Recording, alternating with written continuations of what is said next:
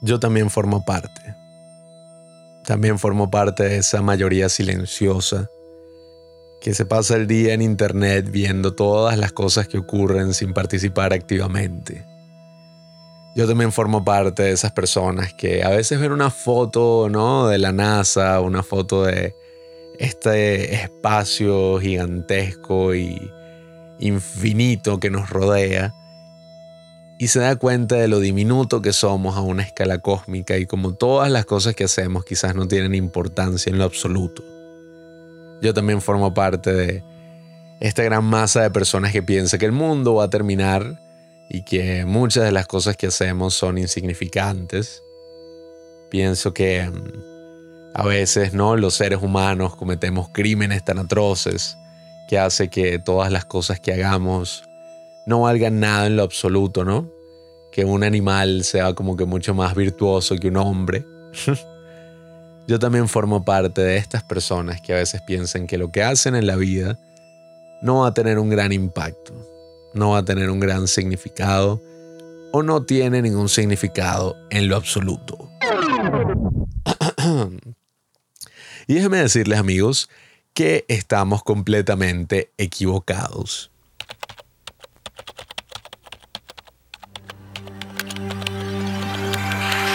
Mark, get set. We're riding on the internet, cyberspace, set free. Hello, virtual reality. Hemos caído en la gran y falsa ilusión del Internet. Evidentemente que esta ilusión existía antes. Eh, teníamos a todos estos raritos, ¿no? En la Francia del siglo XX, que pensaban que la vida era muy absurda y que no tenía significado y que nosotros somos los que le damos el significado, pero yo diría que este existencialismo que roza con el nihilismo se ha vuelto mucho más popularizado en nuestro mundo moderno, en un mundo de aislamiento social y aislamiento muy pero muy digital, donde hemos pasado a suplantar nuestras necesidades básicas a través de distintas aplicaciones y servicios. El amor lo hemos suplantado con Tinder, la lujuria la hemos suplantado con OnlyFans y todas las páginas pornográficas. La comida, ¿no? Y, y, toda nuestra búsqueda por la comida y por el sustento de vida, la hemos suplantado por los deliveries. Toda nuestra necesidad por comunicarnos, por relacionarnos y por ser animales sociales, la hemos suplantado a través de las redes sociales. El conocimiento, gracias a Google, el discernimiento gracias a todas las personas con las que concordamos a un nivel superficial, a todos los youtubers que vemos, a todos los podcasters que escuchamos. Esto que está ocurriendo actualmente, ¿no? En este preciso instante en el que tú me estás escuchando, también forma parte de este ciclo. Y déjenme decirles, amigos, que si bien me encanta, ¿no? El Internet, me encanta todas las grandes posibilidades que me ha ofrecido el Internet en mi vida, estamos cayendo en la gran ilusión donde toda esta gran abstracción que hemos creado, ¿no? Y toda esta perspectiva que tenemos del mundo y de las noticias que ocurren y de todos los eventos que están ocurriendo, todas las acciones que nosotros tomamos, nos están aislando de nuestras verdaderas posibilidades, las cosas que podemos hacer en nuestras vidas siento que, mm, y esto es algo casi que muy sentimental para mí, ¿no? Que esta visión de que las cosas que hacemos no son muy importantes, de que las cosas no tienen un significado en sí y que todo debe ser deconstruido. Siento que todo eso nos está perjudicando muchísimo y que estamos perdiendo la gran verdad, ¿no? de que si bien existe una escala cósmica, si bien existe una escala digital, una escala global, la forma en la que nosotros percibimos el mundo no es esa. La forma en que nosotros percibimos el mundo es una escala de significado, es una escala de creencias, una escala muy, pero muy personal. Siento que mm, a veces nos parecen absurdas, ¿no? Todas estas religiones, todas estas búsquedas por significado que hemos realizado durante, yo diría que casi que toda nuestra historia, ¿no? Todos estos mitos que nos construimos, todas estas ficciones, ¿no? Pero el mundo se basa en todas estas ficciones, el mundo se basa en todas estas ideas que estamos construyendo día a día.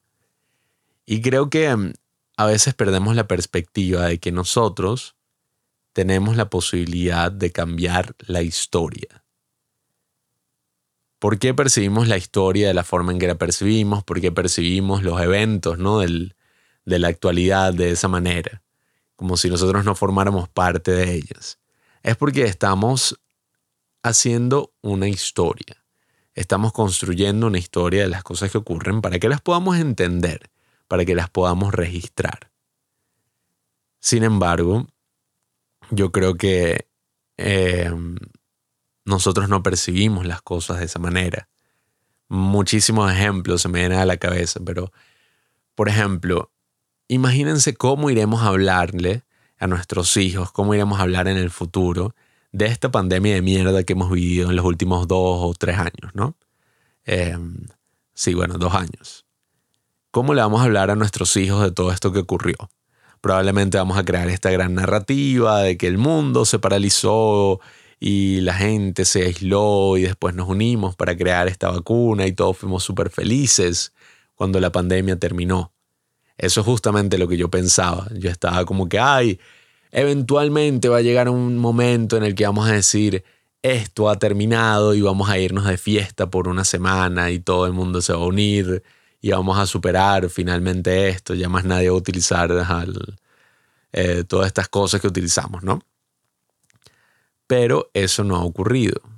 No importa, tú puedes decir y anunciar que ha terminado la pandemia, ¿no? Lo que quieras decir.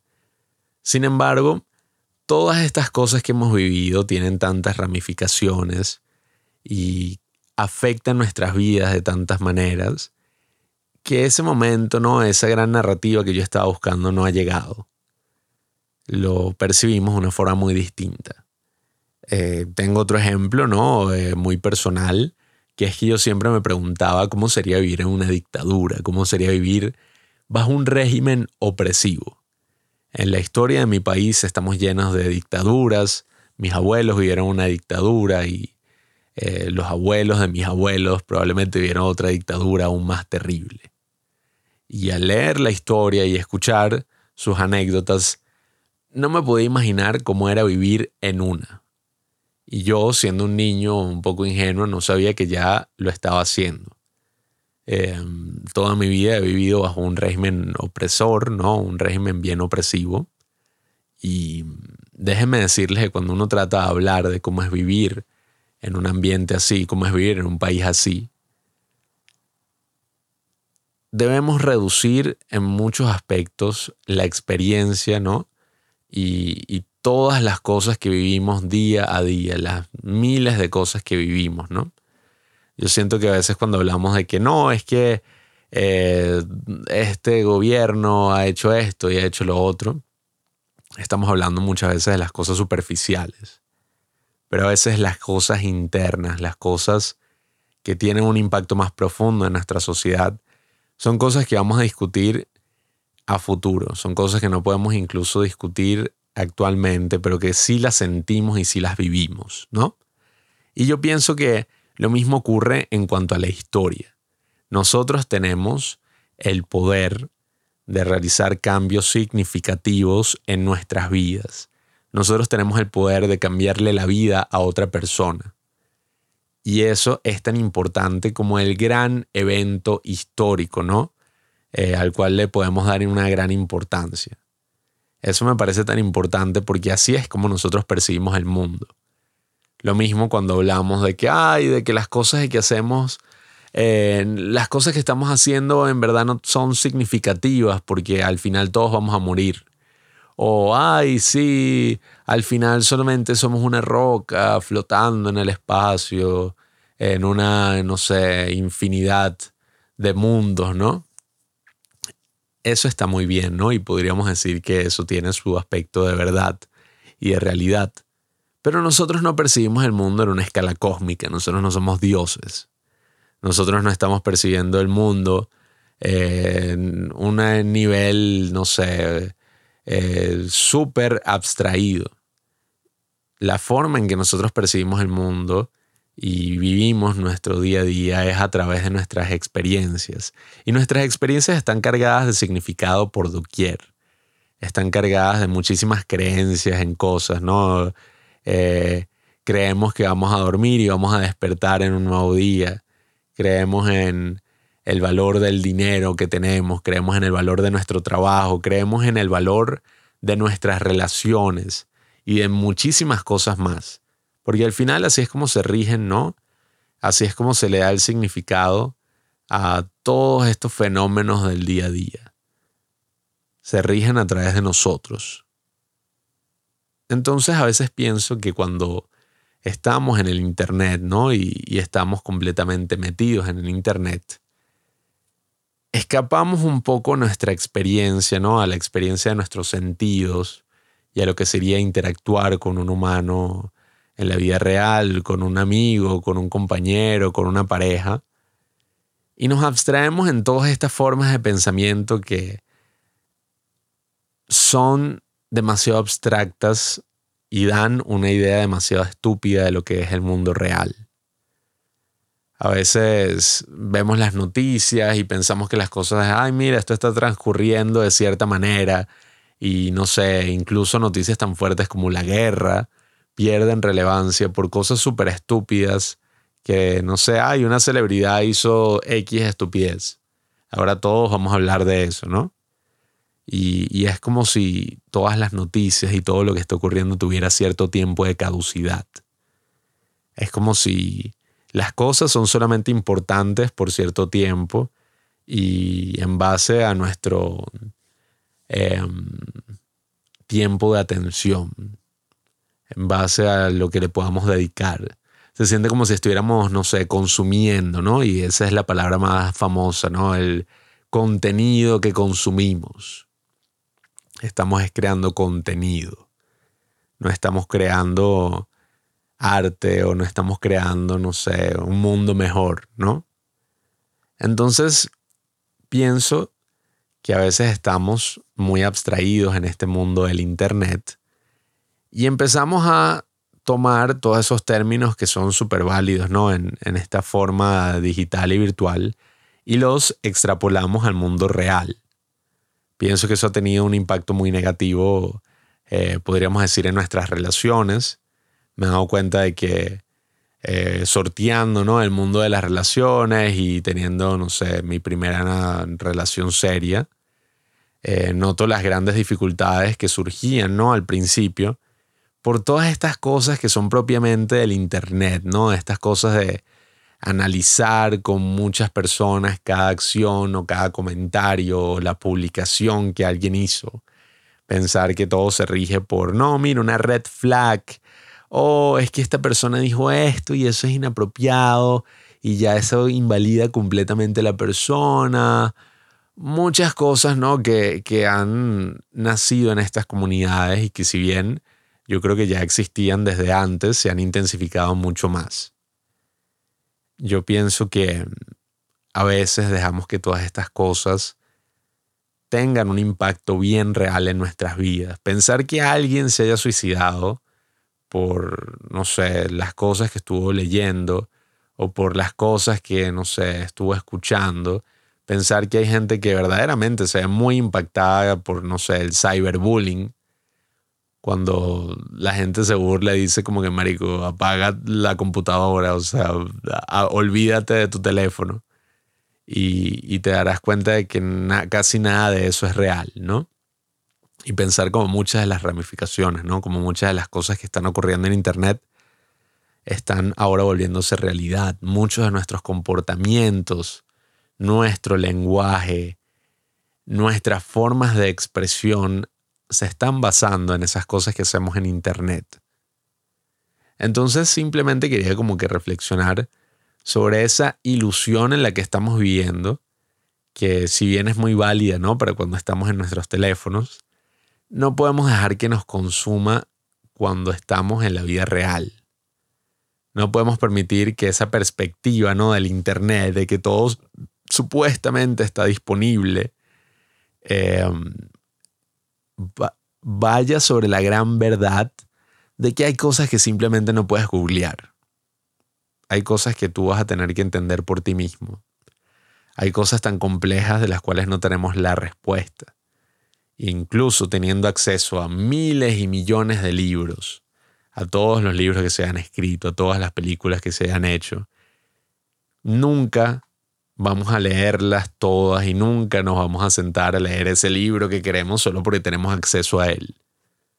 Tener acceso a todo este tipo de información nos asegura que la vayamos a utilizar de la manera más correcta, de que vayamos a interpretarla, de que vayamos a hacer todo este pensamiento crítico que va mucho más allá de tener el simple acceso, ¿no? Y no crean que estoy aquí hablando como de los peligros del Internet, porque no sé, o sea, ay, es que hay que censurarlo, es que todas estas personas que hacen esto, hacen lo otro. Miren, una de las cosas que me ha hecho más eh, ruido últimamente, que me ha hecho reflexionar más sobre esta ilusión del Internet, es cuando he estado viendo como que estos tipos, ¿no? Que han baneado últimamente, que los han votado estas plataformas Andrew Tate, hay un youtuber que a mí me encanta que se llama Nico, que también banearon. Y como la gente estaba celebrando y, antes de ese baneo estaba pidiendo que lo sacaran de las plataformas porque están afectando la vida de los jóvenes, ¿no? Están diciendo ideas muy peligrosas. Están, no sé, em, los algoritmos y las grandes empresas de redes sociales están permitiendo que los jóvenes se vean envenenados por estas ideas, ¿no? Me parece totalmente absurdo, ¿no? Porque estamos negando la gran realidad de que muchísimas personas están resonando con algo y están yendo al Internet a compartir su opinión y a consumir este tipo de cosas porque existe un problema real. Existe un gran problema en la vida real que no estamos afrontando. Estamos eh, señalando y estamos diciendo que no, que los jóvenes tienen ideas erróneas, que los incels, eh, que los hombres machistas, que las mujeres que se comportan de cierta manera. Estamos simplemente como que señalando a las otras personas, pero nunca estamos tratando de buscar cuál es el problema en la vida real, de dónde es que vienen todas estas personas que hablan de estos temas y porque hay millones de internautas ¿no? que, que se sienten como que atraídos. Pienso que a veces dejándonos llevar por esa ilusión del Internet, de esos debates que duran cinco minutos, de esos debates de respuestas, ¿no? En los comentarios, de esos debates que se dan ni siquiera entre nosotros mismos, sino entre las personas con las que estamos de acuerdo en Internet, entre uno u otro youtuber, ¿no?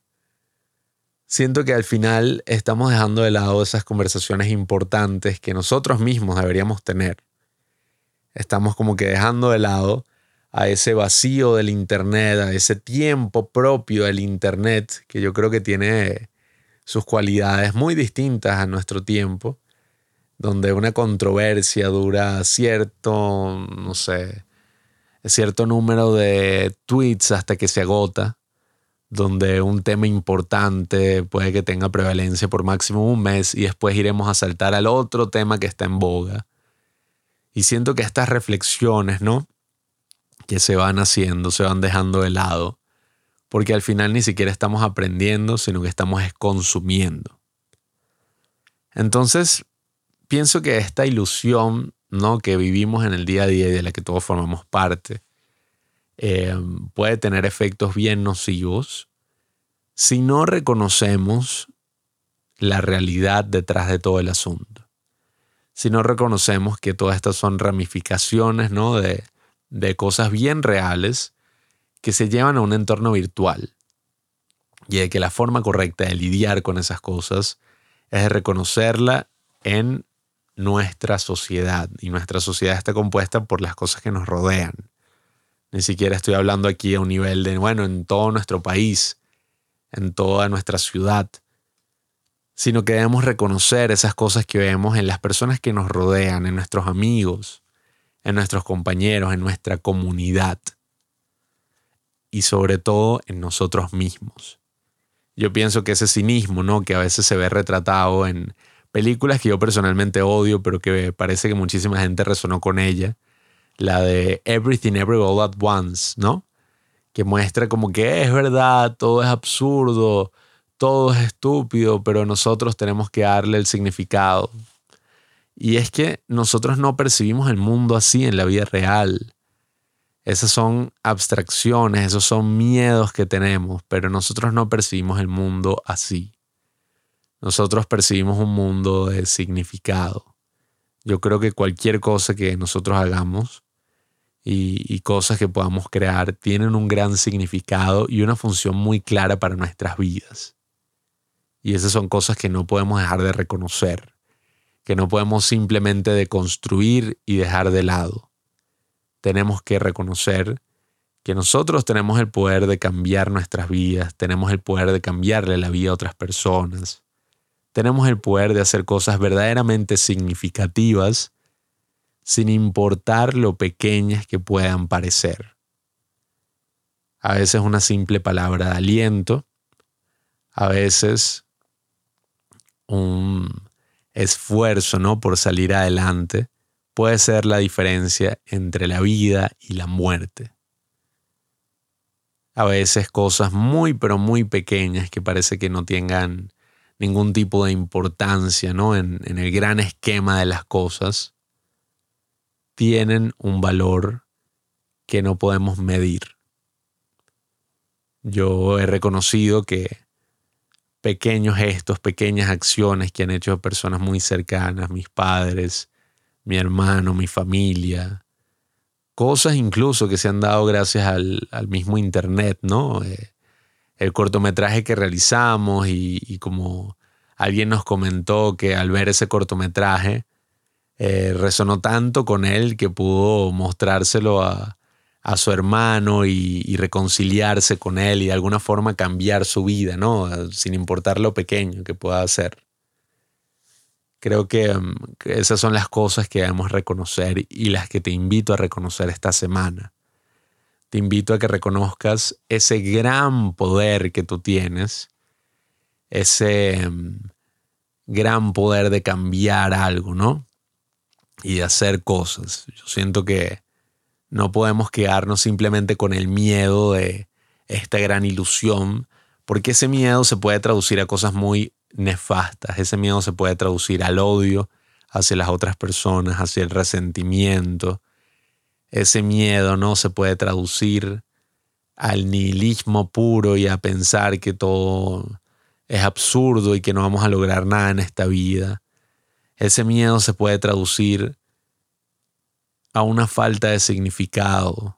Ese miedo se puede traducir a un victimismo, a pensar que somos víctimas impotentes de un gran sistema y de que no podemos hacer nada al respecto. A tener una actitud que yo siento que es bien ahistórica. Yo pienso que las grandes cosas en nuestra vida y las grandes luchas que todo el mundo tiene en su vida son luchas bien privadas. Siempre están estos grandes relatos épicos, ¿no? Que que nos contamos y que son muy importantes. Pero yo creo que esas luchas privadas ¿no? que tenemos en nuestra intimidad, esas luchas por, por seguir adelante, por conseguir lo que verdaderamente nos gusta, por perseguir las cosas que nos parecen importantes a nosotros, son cosas que tienen una gran importancia. Y una importancia que yo diría no, más importante que la importancia cósmica, porque así es como nosotros percibimos el mundo a través de nuestras luchas privadas, a través de nuestros pensamientos más íntimos. Entonces nada, me gustaría invitarte e invitarme a mí mismo a que soltemos todas estas cosas del principio, a que soltemos todas estas creencias, no todas estas falsas ilusiones que rondan el internet y que median la forma en que interactuamos con el mundo, ¿no? En, el aislamiento social, en, en la virtualidad. Y al salir de esa burbuja, pensemos un poco en cuáles son las cosas que nos parecen importantes a nosotros, a un nivel bien personal. A cómo podemos actuar sin importar el, el gesto o lo pequeño que sea el gesto, para cambiar la vida de alguien cercano, para mejorarla o para mejorar nuestras propias vidas. Te invito a que salgamos de esta ilusión del Internet y que lo sigamos utilizando sabiendo que como toda gran herramienta, esta no es una herramienta definitiva, no es una herramienta que resuelve todos nuestros problemas. No es que con una simple aplicación, con una simple búsqueda vamos a poder resolver las cosas, sino que todo toma un gran trabajo. Y un gran trabajo que vamos a hacer a lo interno, un gran trabajo que vamos a realizar nosotros mismos. Y nada, queridos amigos, muchísimas gracias por escucharme. Eh, siento que estas recomendaciones son como un poco más dedicadas a, a pensar en voz alta, ¿no? A dejar algunas reflexiones con las que ustedes también puedan resonar y con las que ustedes mismos puedan seguir reflexionando.